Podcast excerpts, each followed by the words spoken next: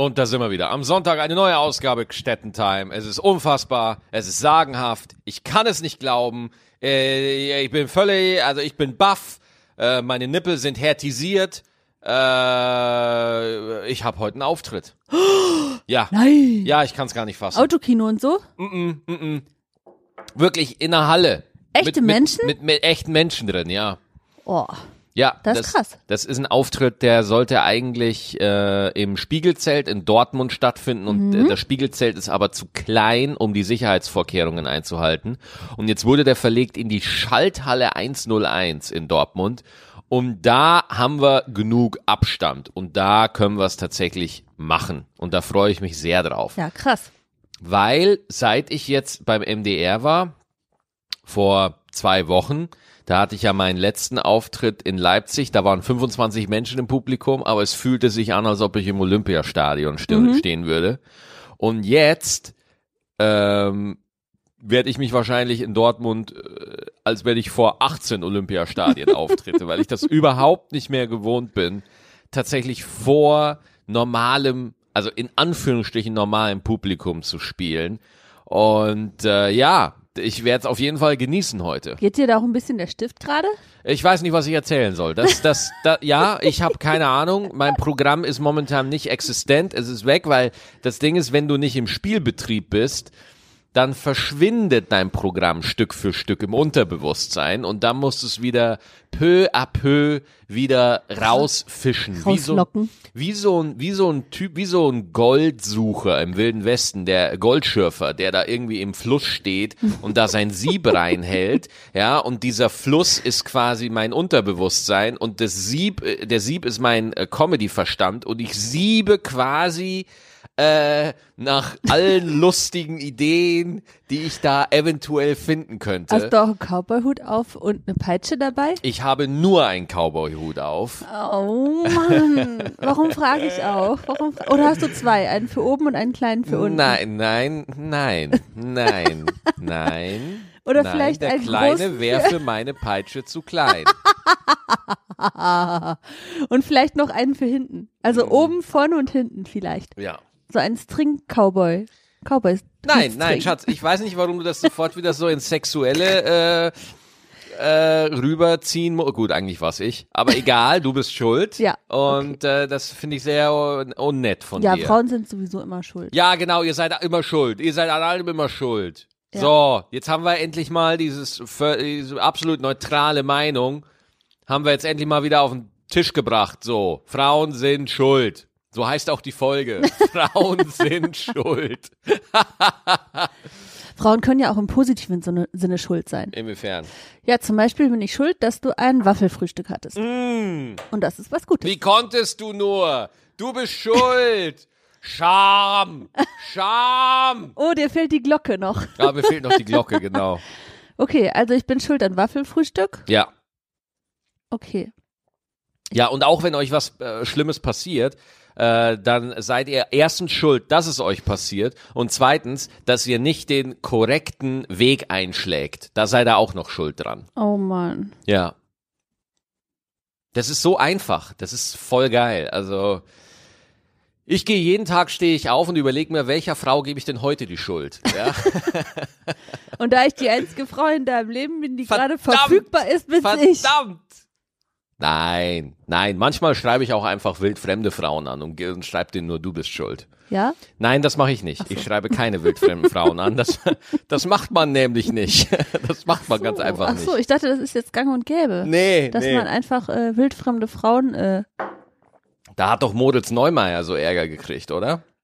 Weißt du das noch? Der hat doch da so einen Shitstorm kassiert, weil Ja. er in so einem Sketch, äh, also ich glaube, Ich glaube, oh, der hat oh, ein Fake-Tinder-Profil ein gemacht. Fake-Tinder-Profil für Till Reiners gemacht und äh, hat als Till Reiners, also nicht Moritz Neumeier, sondern halt der Video-Editor von denen oder ich merke gerade, ich krieg's nicht mehr ganz zusammen. Das heißt, meine Faktenlage ist sehr wackelig gerade. Deswegen die einzigen Sachen, die ich weiß, Moritz Neumann und Till Reiners haben in ihrer ZDF Neo Show was gemacht, wofür es einen Shitstorm gab. Mehr kriege ich gerade nicht aus der Erinnerung raus extrahiert. Äh, weißt du noch mehr? Ich meine, das war so, dass die ähm, mit diesem Fake-Profil Frauen auf Tinder angeschrieben haben und ähm, nicht freundlich, sondern direkt ähm, ja sexuell geworden Also, sind. also äh, man, äh, ich glaube, sie wollten Till Reiners ein bisschen blöd aussehen lassen. Ich glaube, das ist so eine Rubrik bei denen in der Sendung. Äh, die tolle, äh, preisgekrönte Rubrik, wir lassen Till dumm aussehen. ähm, und dann hat halt, haben sie halt ein Fake-Profil von Till erstellt und damit Frauen angeschrieben, die auch fake waren. das muss wusste man aber vorher nicht. Das wurde aber nicht ersichtlich. Ich habe auch gedacht, als ich es zum ersten Mal gesehen habe, dass das echte Frauen sind, die die Mhm. anschreiben. Und da dachte ich mir auch schon so, oh krass, das ist schon krass. Aber ähm, auf der auf der anderen Seite ähm, gab es halt auch eine riesige, also im Verhältnis recht großen Shitstorm auch. ja, ähm, ich finde zu Recht. Okay. Weil ähm, ich glaube, das war künstlerisch gut gemeint, Mhm. weil die ja hinterher gesagt haben, hey, es war alles fake und bla bla bla. Ähm, aber gut gemeint ist nicht immer gut gemacht. Mhm. weil ich glaube, die wollten herausstellen, dass sehr viel ähm, auf Tinder ja sexualisiert wird und äh, Nicht nur sehr viel, fast nur ja, eigentlich ausschließlich. Ich war noch nie da, ich wollte das form vorsichtig formulieren. Es wird äh, sehr viel sexualisiert auf Tinder, aber manche spielen auch einfach nur Schach. Äh, ich meine, die haben dann irgendwie Dickpics versendet.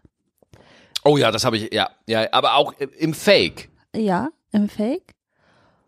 Und ich meine, was fällt einem Mann denn nicht, also, oh, Entschuldigung, ich kriege die Wörter nicht äh, klar voneinander. Äh, fällt euch da nichts Besseres ein, als Bilder von eurem Penis zu schicken? Also ich käme im Leben nicht drauf, einem wildfremden Menschen Fotos von meiner Vagina zu schicken. Und das macht die Welt sehr traurig, mein Schatz. Die Welt wäre eine bessere. Ich denke nicht. Ich glaube auch nicht.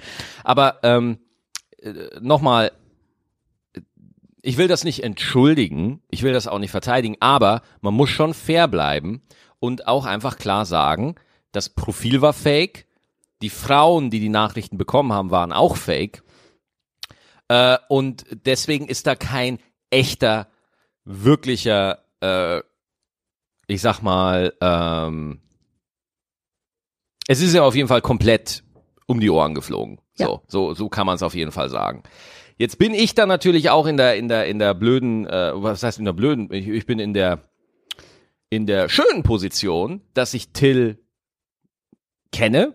Also äh, wir sind jetzt nicht Best Buddies oder irgendwie so. Wir, wir gehen jetzt nicht zusammen zelten oder sowas. Moritz habe ich noch nicht kennengelernt. Äh, und bei äh, äh, und bei Till ist es halt so, Till macht sich sehr viele Gedanken über seine Nummern. Also ich, immer wenn er bei Stand Up 3000 sind, das sind mit die besten Sets, die er da immer spielt. So, also äh, insgesamt von Stand Up 3000. Ich gucke mir das immer gerne an und bin immer froh, wenn er da ist. Und äh, deswegen bin ich mir hundertprozentig sicher, äh, dass die beiden sich da schon äh, sich Gedanken drüber gemacht haben. Moritz hat sich ja auch entschuldigt. War es nicht so, dass der Moritz auch gesagt hat, dass Till überhaupt nichts davon wusste, dass Ja. ein Profil für ihn erstellt Ja, ja, haben? genau, genau. Und äh, aber auf der anderen Seite finde ich es dann auch blöd, wenn man jetzt als äh, wenn wenn wenn dann andere Comedians daherkommen und sagen, ja, das hätte man ja besser wissen müssen oder so, weil ich gehe auch gerade so mein Programm so durch und auch meine alten Programme und so und ich habe zum Beispiel, das war mir auch überhaupt nicht klar. Du kennst doch meine Topmodel-Nummer. Mm, ja. ja, wo meine, äh, wo sich meine Schwester mit den Models bei Topmodel vergleicht und ähm, sagt so, oh, ich bin so dick und ich sag, äh, du bist nicht dick, sondern du lebst oder so. Ich Ja. war, ich krieg die Punchline nicht mehr genau hin. Damals, als ich die Nummer geschrieben und performt habe, dachte ich, ich glaube, das kann man machen. So, ich glaube, das ist in Ordnung, wenn man das so macht, weil das ist ein sensibles Thema und so. Ich glaube, das kann man machen. Äh, heute kriege ich auch Nachrichten, die sagen, hey, das ist Body Policing, was du da machst. Du sagst deiner Schwester, wie sie sich mit ihrem, äh, ein, ein weißer Mann sagt einer Frau, wie sie sich mit ihrem Körper zu fühlen hat. Und dann bin ich ehrlich gesagt auch ein bisschen ausgestiegen. Mm, ja. Vor allen Dingen, also du hast es ja gut gemeint zu deiner Schwester gegenüber. Aber ich möchte dich kurz zitieren vorher. Gut gemeint ist nicht immer gut gemacht. Also, ich, ich sag's ganz ehrlich, äh, ich versuche da immer offen zu sein, so. Ich blick manchmal echt nicht durch. Ja. Ich sag's ganz ehrlich. Ich, also, sondern rein von einem, von einem, ähm, von einem logischen Standpunkt her. Und damit möchte ich nicht sagen, dass das Anliegen immer äh, automatisch unlogisch ist oder so, sondern manchmal, ich merke immer mehr, ich brauche hier und da einfach ein paar Synapsenrunden mehr, bis ich was für mich kapiere. Mhm. Das kann ich gut verstehen. Ich denke auch gerade noch über die Sache mit dem, äh, wie heißt das, Body? Body Shaming. Body Nee, Policing. Body Policing. Body Policing, genau. Also dürfte ich jetzt zum Beispiel, wenn du sagst, ich fühle mich zu dick oder zu dünn, Mhm.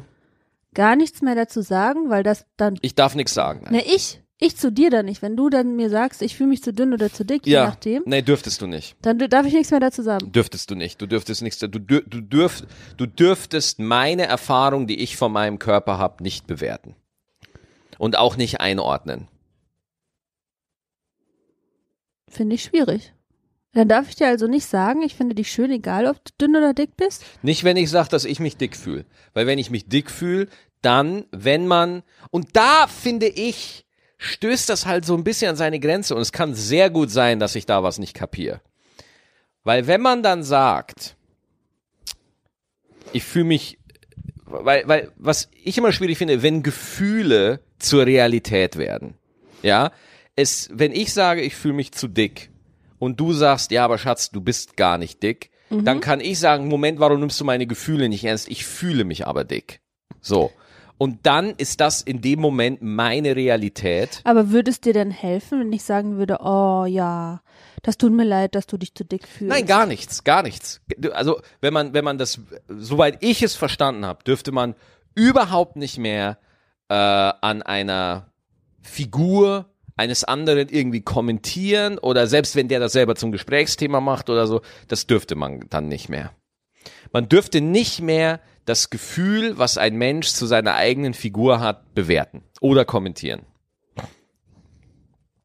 Also wenn du jetzt sagst so, oh, äh, ich, ich fühle mich so und so und ich dann sage, nein, Schatz, guck doch mal, das ist so und so, dann würde ich ja deine Gefühlswelt nicht akzeptieren. Ja, aber wenn die in dem Moment einfach nicht richtig ist? Ist egal.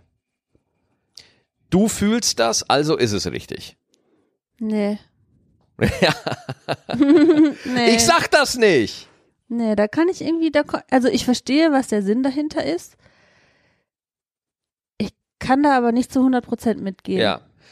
Ich auch nicht. Also nicht, ich fühle mich jetzt so ein bisschen ignorant, weil irgendwie muss ja jeder, ähm, darf, ist ja jedem zugestanden, die Gefühle über sich selber zu haben, die er gerade hat. Ähm, das muss das, die, die darf er ja auch behalten.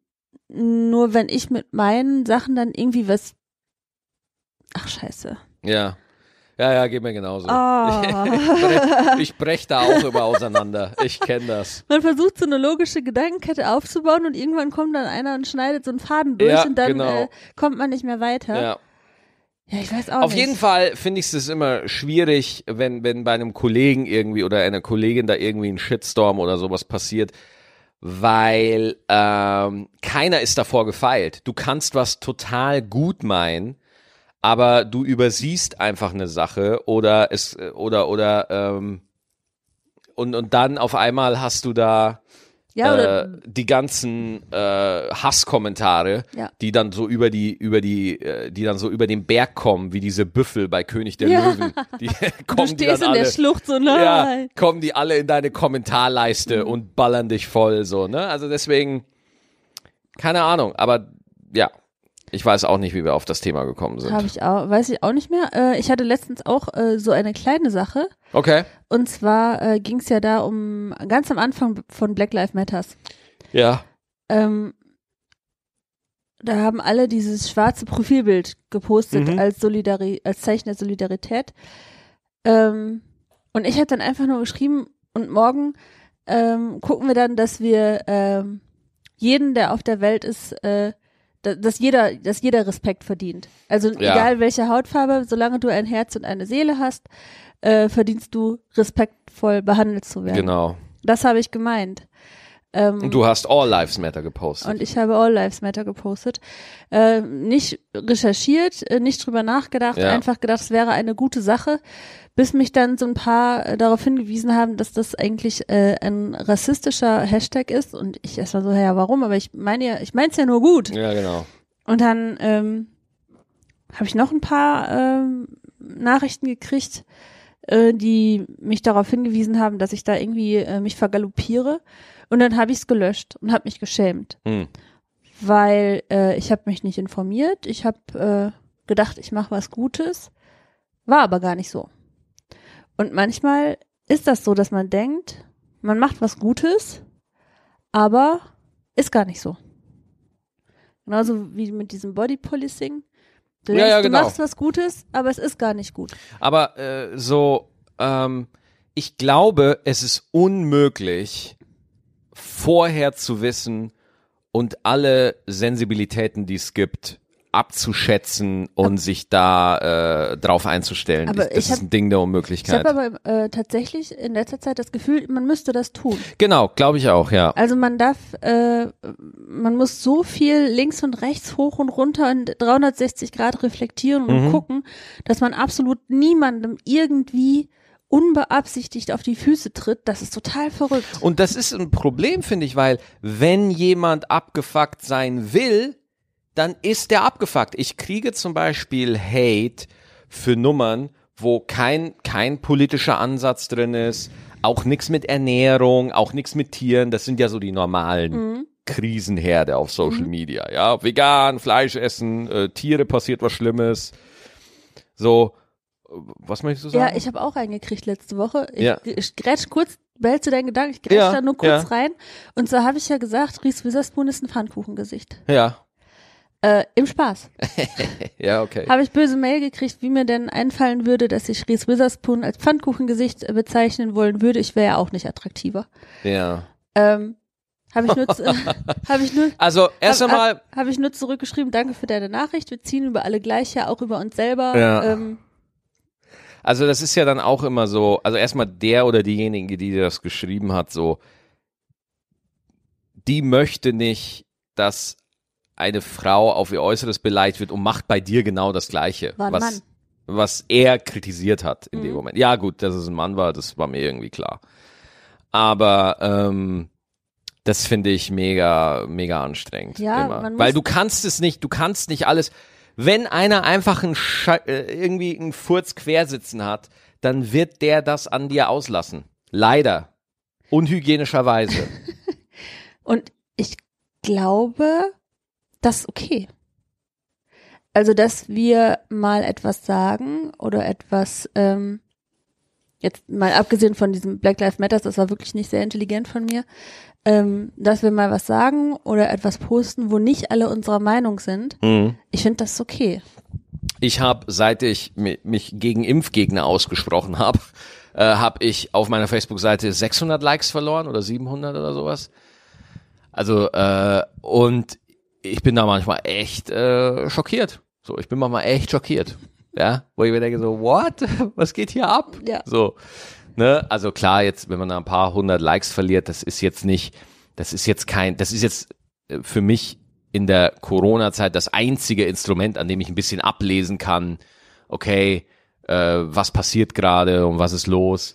Ähm, aber äh, Hate, die ich auch kriege zum Beispiel für meine ähm, iPhone-Nummer, meine ganz alte iPhone-Nummer. Wie geht die nochmal? Oh, ich weiß es auch nicht mehr. Das ist eine uralte Nummer von mir. Ähm, da hat mir mal einer geschrieben, dass ich dadurch Konsum äh, feier. Ja, das heißt, ich, ich befeuere den Konsum und leite die Menschen auf einen falschen Weg.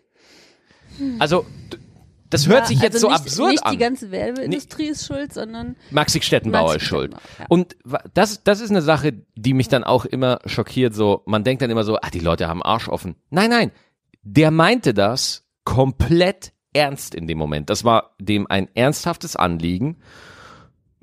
Und da, da komme ich echt, es gibt auf jeden Fall Sachen, die es wert sind, in der Comedy kritisiert zu werden.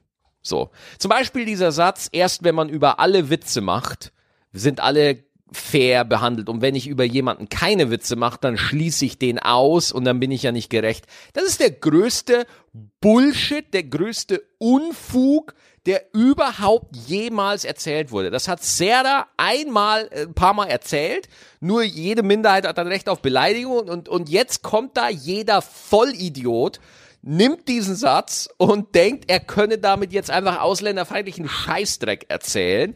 Wobei Serda sich da ja was ganz anderes dabei gedacht hat. So. Das, das ist auch eine Sache, die man akzeptieren muss. Äh, wir sind nicht Serda, ja. Die meisten Menschen sind nicht Serda. Das ist auf der einen Seite äh, leider schlecht, auf einer anderen Ebene ist es aber auch gut. Und ähm, deswegen, äh, da gibt's genug Sachen, die man kritisieren dürfte in der Unterhaltung. Bin ich voll für. Auch dieser dumme, dumme, dumme, dumme, dumme Satz von Kurt Tucholsky, Satire darf alles. Halt die Fresse, Kurt! Warum soll Satire alles dürfen? Weil, äh, als Tucholsky gelebt hat, glaub, wann war das? Weißt du's? Ich glaube, der, ich glaub, der ist irgendwie 94 gestorben. ich ich hab's gerade nicht, ich hab's nicht abrufbar gerade. Ich muss gerade mal gucken, ich es scheiße erzähle. Warum sollte Satire alles dürfen? Und und äh, das finde ich ganz furchtbar. Finde ich ein ganz furchtbarer Satz, weil theoretisch könnte ich mich ja jetzt auf eine Bühne stellen und einfach ein, äh, ein, ein absolutes Hassbit über, über Flüchtlinge sagen, ja, und sagen, die gehören ja alle weg und alle äh, tot und so und kann hinterher behaupten, ja, das ist ja ironisch gemeint. Das Problem ist, der Vollnazi, dem ist es egal, ob ich das ironisch meine der sitzt einfach mit seiner Hasserektion im Publikum und findet es gerade mega geil. Mhm. Und das fände ich nicht so fein. Äh, 1935 ist er gestorben. 1935. Mhm. Und das ist, äh, also seitdem ist ja einiges passiert. So, so ein bisschen was, ne? Seitdem ist einiges passiert und deswegen muss man das wahrscheinlich auch mit ein bisschen Vorsicht genießen, indem man so Zitate ja. hochholt und für sich selber als wahrnimmt, die äh, zu der Zeit vielleicht okay waren, aber wo man heute vielleicht nochmal drüber nachdenken muss, ob man das auch wirklich so adaptieren kann. Warte, jetzt muss ich das Tucholsky-Zitat auch nochmal äh, googeln, weil es nervt mich ungemein. Ähm, ja, ja, jetzt äh, mein, jetzt. unser Google. weil aus diesem Satire darf alles Text, da wird nur der letzte Satz Satire darf alles ähm, zitiert. Äh, aber er schreibt, aber das ganze, das ganze Zitat, das ganze Essay von Kurt Tucholsky geht komplett anders. Zum Beispiel weiß ich gar nicht, ob Tucholsky vielleicht gar nicht so ein lieber Mensch war, wie ich denke. Überlege ich gerade, weil ich einfach mich bisher so wenig damit interessiert und auseinandergesetzt habe. Hm. Jetzt muss ich hier gerade mal durchlesen. Äh, sondern in der sinngemäß hat Tucholsky in dem ganzen Text auch gesagt, in der, nur in der Satire offenbart sich schnell, wer einfach ein Tollpatsch ist, der heute über den Witze macht und morgen über den. Mhm. Sprich, Tucholsky greift genau das an in den Satz. Leute, die einfach so einen Rundumschlag ansetzen und einfach quer durch die Bank Witze über alle machen, ähm, dem unterstellt er, das interpretiere ich jetzt raus, Haltungslosigkeit. Ja, mhm. da, da bist du einfach nur eine reaktionäre Knallcharge, äh, die da einfach nicht wirklich nachdenkt, ähm, was er eigentlich auf der Bühne machen will. Hauptsache Aufmerksamkeit. So. Und ähm, deswegen, äh, also ich wirklich das komplette Zitat von Kurt, Kurt Kotolski Kurt Tucholsky ist, ist auch nochmal eine Sache, die man sich äh, geben könnte, so. Und das ärgert mich am allermeisten, dieses Satire für alles, dass das immer missbraucht wird, um, um, um, um so viel mittelmäßigen Scheiß zu verteidigen, ja. Und äh, finde ich ganz, ganz schlimm. Und äh, ja, deswegen, um nochmal auf, auf das Eingangsargument äh, zurückzukommen, ich finde es völlig berechtigt, dass man hier und da in der Comedy oder auch in der Satire einfach mal Sachen kritisiert. So finde ich erstmal prinzipiell in Ordnung.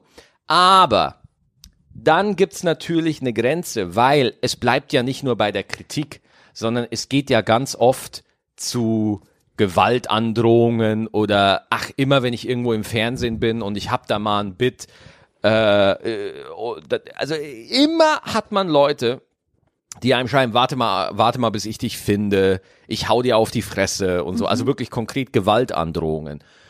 Und dann kommen ja immer die Besserwisser, die sagen, ja, dann müsstest du ja nicht solche Nummern machen, die sowas provozieren. Das Schlimme ist, es sind oftmals die Nummern, von denen es- man es am wenigsten erwartet, Ja, ist verrückt, was die Leute triggert. dass die Leute da ausrasten. Mhm.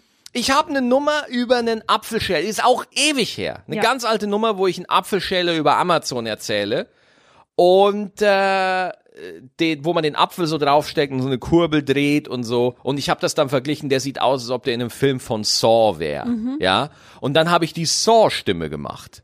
Ja, also die von dem, von dem Mhm. Wahnsinnigen, von dem Jigsaw, von dem Mörder. Dann schreiben mir unzählige Leute, boah, als du diese Stimme nachgemacht hast, hab ich wieder eine Panikattacke gekommen. Warte, bis ich dich treffe. Du bist ein dummer Wichser. So, Themawechsel ein bisschen. Ich finde deine Texte auf Facebook immer so toll. Welche Texte denn? Du schreibst manchmal so Statement-Texte. Okay. Äh, und jetzt bin ich reingegrätscht, weil du Panikattacke sagst und der letzte Ja. Text, den du geschrieben hast, Äh, geht- bezieht sich auf Panikattacken. bezieht sich auf ja. Panikattacken, ganz genau. Und äh, ihr müsst euch das so vorstellen, ähm, Max redet dann so ungefähr anderthalb Tage nur sehr wenig und ist sehr in sich selber äh, versunken. Ja. Und dann weiß ich manchmal nicht, was du manchmal machst. Ich denke dann, er spielt irgendwie Computer oder so. Ja. Aber nein, Leute, der denkt sehr viel nach. Und wenn er fertig ist mit Nachdenken, dann kommt ein kleines Manifest auf äh, Facebook. Und diesmal geht es darum, wie man äh, vielleicht mit Panikattacken umgehen könnte. Dass du hast geschrieben, äh, Panikattacken sind gar nicht so selten, wie man denkt, dass es sehr viele Menschen gibt, die das haben. Und dass äh, man nicht alleine damit ist. Mhm. Und das finde ich so toll an dir, dass du so schwierige Sachen nimmst, die eigentlich, Absolut nicht vermarktbar sind. nee, die, äh, die vielleicht auch peinlich sind, die dich, Ja. die dich verletzlich äh, machen, Ja. die dich angreifbar machen, die dich äh, vermeintlich zu einem schwächeren Menschen machen, weil äh, ganz ehrlich, starke Menschen haben keine Panikattacken. Ja, ja. Äh, ironisch gemeint, ihr wisst, wie ich das sagen will. Ähm, und das finde ich so schön, dass du keine Angst hast, auch so schwierige Themen ähm, zu formulieren und dann auch zu veröffentlichen. Hm. Das finde ich irgendwie super. Weißt du, äh, weißt du noch, was, di was dich dazu getrieben hat, das zu tun? Ähm,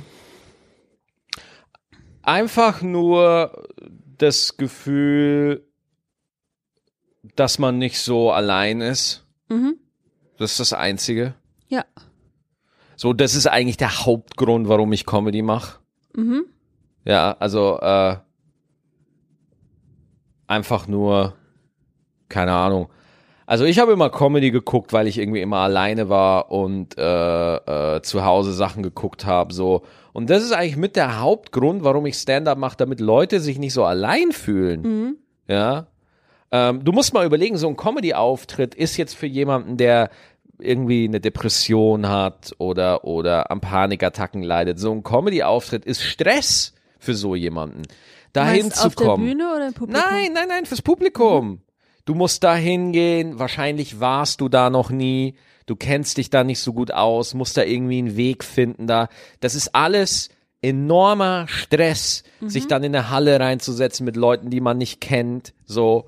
Und ähm, ich hatte mal nach dem Auftritt äh, hatte ich auch mal noch ein Gespräch bei der Autogrammstunde mit so einer, äh, mit, einer mit einer jungen Frau, die gesagt hat, äh, boah, ich war heute extra noch beim, beim Therapeuten, damit ich die Kraft finde, heute hierher zu kommen. So. Also, und das sind einfach so Sachen, da hört halt einfach der Spaß auf. So, ne? Also, wenn du merkst, so, boah, krass, Leute nehmen wirklich persönliche, ähm, ja, die, die, die betreiben wirklich einen Aufwand, dass sie da hinkommen und sich das da anhören. Ähm, ja, ist schon enorm. Das ist enorm. Und ähm, ich krieg's jetzt nicht mehr ganz zusammen, aber wenn jetzt vielleicht äh, ein oder zwei Hörer dabei sind, die sagen, oh ja, krass, äh, ich hatte auch schon mal Panikattacken. Äh, was würdest du sagen, so jetzt äh, deine deine drei Soforthilfemaßnahmen? Oh wow, drei Soforthilfemaßnahmen. Oder oder zwei. Also die Oder so viel zwei. wie dir einfallen. Boah, ähm, also wenn man wirklich zum allerersten Mal eine Panikattacke hat, dann weiß man überhaupt nicht, was los ist. Man ist komplett verwirrt, man hat auch Todesangst. Man hat wirklich Todesangst. Man hat wirklich das Gefühl zu sterben. So, oder das, was passiert oder so.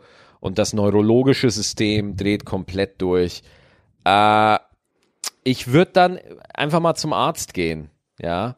Und also mir und die Organe checken lassen, ob da alles in Ordnung ist, soweit es halt geht. Ne? Jetzt ist aber das Problem, wenn man Panikattacken hat, dann misstraut man den Ärzten. Dann sagt man, weil, weil es fühlt sich so echt an. Ja. Es fühlt sich so echt an zu sterben. Ähm, und dann hat man irgendwie so ein komisches Zucken im Körper und dann fängt man an, sich da hineinzusteigern und dann wird's immer schlimmer und so. Und man ist felsenfest davon überzeugt, dass was nicht in Ordnung ist. Und dann fängt man an zu googeln, und dann hat man da die Symptome und dann macht man es noch echter und oh, und dann wird das noch größer und immer schlimmer und immer schlimmer und immer schlimmer und immer schlimmer.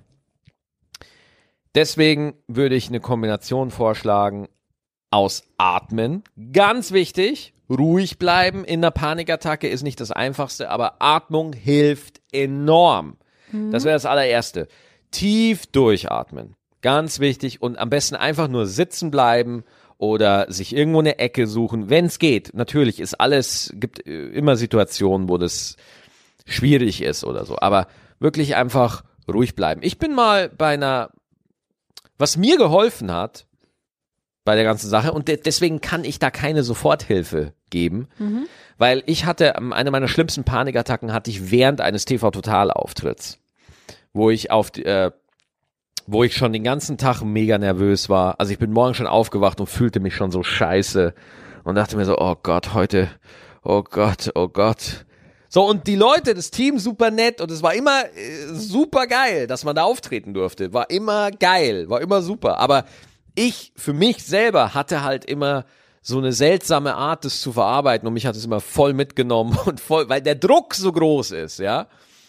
Und ähm, dann fahre ich dahin, war schon im, im, im, im Van, war ich schon fünf Kilo leichter geschwitzt, ja. Und dann hatte ich diesen Auftritt und Stefan, sag, Stefan Raab sagt mich an, hier ist Maxi Stettenbauer und ich merke auf einmal, wie mir schwarz vor Augen wird und den nächsten klaren Moment habe ich, als ich wieder bei mir in der Garderobe sitze. Und da habe ich was über mich begriffen, wo ich dachte, krass, ich war gerade nicht da. Ich war gerade ich hatte Todesangst und ich war nicht bei Bewusstsein. Aber trotzdem hat irgendwie alles funktioniert. Das fand ich ganz interessant. Und da habe ich mich, habe ich mir überfragt, guck mal, du warst gerade nicht konkret da, aber trotzdem lief das alles irgendwie. Und da habe ich was Interessantes rausgefunden. Und zwar, wenn Menschen in einer absoluten Notsituation sind, dann funktionieren die. Beispiel, wenn irgendwo eine Notsituation ist, als ich zum Beispiel meinen Autounfall hatte, ja, da war ich glasklar. Da war ich voll da, ja. Und deswegen, das hat mir so geholfen bei Panikattacken zu wissen, wenn wirklich was nicht stimmen würde, werde ich das Richtige tun. Hilft niemanden, ja, aber mir hat's geholfen. es hat mir geholfen einfach, so, äh, keine Ahnung, dieses äh, Vertrauen einfach, ja. Und, aber natürlich hatte ich parallel auch eine Therapie und, äh, aber diese drei Soforthilfemaßnahmen, atmen, das ist das Einzige und einfach es geht wieder vorbei. Was Besseres fällt was, mir nicht Was ein. du mir mal erzählt hast, ähm, war, fand ich total spannend, auch in Bezug auf Panikattacken hast du gesagt, das ist alles nur Chemie. Das ist alles nur Physiologie in meinem Körper. Ja, Was da ausgeschüttet ist, wie ist gerade äh, Adrenalin. Und dann kommt noch das und das Ja. dazu und dann kommt noch das und das dazu. Und das macht, dass ich so hibbelig bin, das macht, dass ich zittere, das macht, dass ich kurzatmig bin. Das ist alles ein chemischer Vorgang, der wie so äh, Dominosteinchen nacheinander auslöst, Mhm. wie ich mich gerade fühle. Und das fand ich total spannend, denn wenn ich mal eine Panikattacke habe, hätte oder haben werde, äh, würde ich mich, glaube ich, daran erinnern Mhm. dass das alles ein chemischer Vorgang ist, der ausgelöst wird durch meinen Kopf. Also jetzt mal ganz abgesehen davon, wenn man wirklich äh, körperlich krank ist, das muss man natürlich abchecken, aber zu wissen, das ist alles Chemie.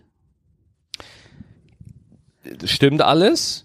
Jetzt ist aber einfach das Ding, sobald du da drin bist, hilft dir das ja alles nicht. Deswegen Ja. bin ich da auch so hilflos gerade, weil wenn ich, also irgendwann habe ich halt angefangen, mich mit meinen Panikattacken zu arrangieren.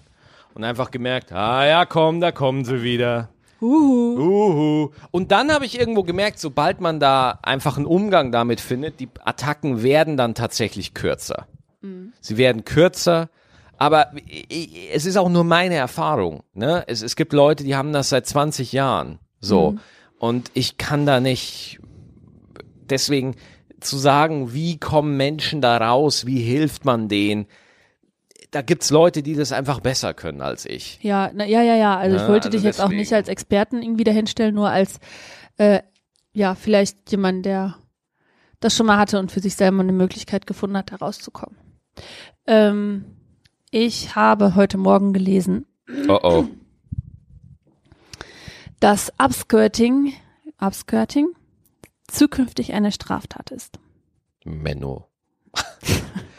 Upskirting, wenn man eine Frau unter dem Rock fotografiert. Ja, und dann ge gibt's noch was anderes. Ähm, das habe ich äh, neu gelernt, dieses Wort. Mhm. Downblousing. Downblousing. Mhm. Was ist das denn? Wenn man von jemandem von oben runter in den Ausschnitt Oh, fotografiert. really? Mhm. Aber wie, wie soll man das, äh, also nicht aber, sondern wie kriegt man das hin? Keine Ahnung. Krass. Also Upskirting ist ja ziemlich einfach. Ja. Einfach nur in der U-Bahn nah dran stellen, gucken, das ist ein kurzer Rock und dann fotografieren. Keine Ahnung, weiß ich nicht. Ja, schätze ich. Also Ja, ich habe okay. auch noch, auch noch nie jemanden Kann man nicht vorstellen, dass du da mit so einem Selfie-Stick irgendwie an dem Bo Oh, Entschuldigung, äh, Ja. ich wollte ein Selfie machen von unten. Ja, ähm, ich finde das gut, dass das eine Straftat ist, weil das ist einfach erniedrigend. mhm. Also du ziehst einen Rock an, ahnst nichts Böses und dann macht einer Fotos von deiner Unterwäsche. Das ist so ein Eingriff in die Privatsphäre, da, äh, ja, das ist gut, dass das strafbar ist. Ich frage mich auch, wer das möchte und wer, äh, aber egal. Ich, Ja. Es gibt auch Leute, die mögen Füße. Ja, das, äh, äh, okay, cool. Ja. Ja. Das äh, habe ich jetzt. Ich dachte jetzt, da würde ein Gespräch draus entstehen, aber ich habe das einfach jetzt nur gesagt und äh, ja. Es hat aber auch relativ lang gedauert, bis das mal eine Straftat ist, oder? Ja, jetzt neu, ne? Ja. Gibt's ja auch nicht erst seit gestern. Ich weiß noch, äh, irgendwie vor zwei Jahren oder so gab es da in Köln auch irgendwie drei Mädels, die da eine Anzeige gemacht haben und da wurde es noch abgeblockt und gesagt, ja, da kann ja jeder daherkommen und so. Ja, da bin ich froh, dass mir das noch nicht passiert ist. ja. Okay, ich würde mal sagen, ich muss mich mal hinsetzen, damit ich für den Auftritt heute fit bin, weil es geht heute tatsächlich schon um 18 Uhr los, nicht um 20 Uhr. Das ist auch komisch. Aber machen wir einfach so. Und dann bedanke ich mich, ja, Mhm. wieder fürs Zuhören. Und äh, wir hören uns dann nächsten Sonntag wieder. Ganz genau. Jo, danke euch. Tschüss. Tschüssi.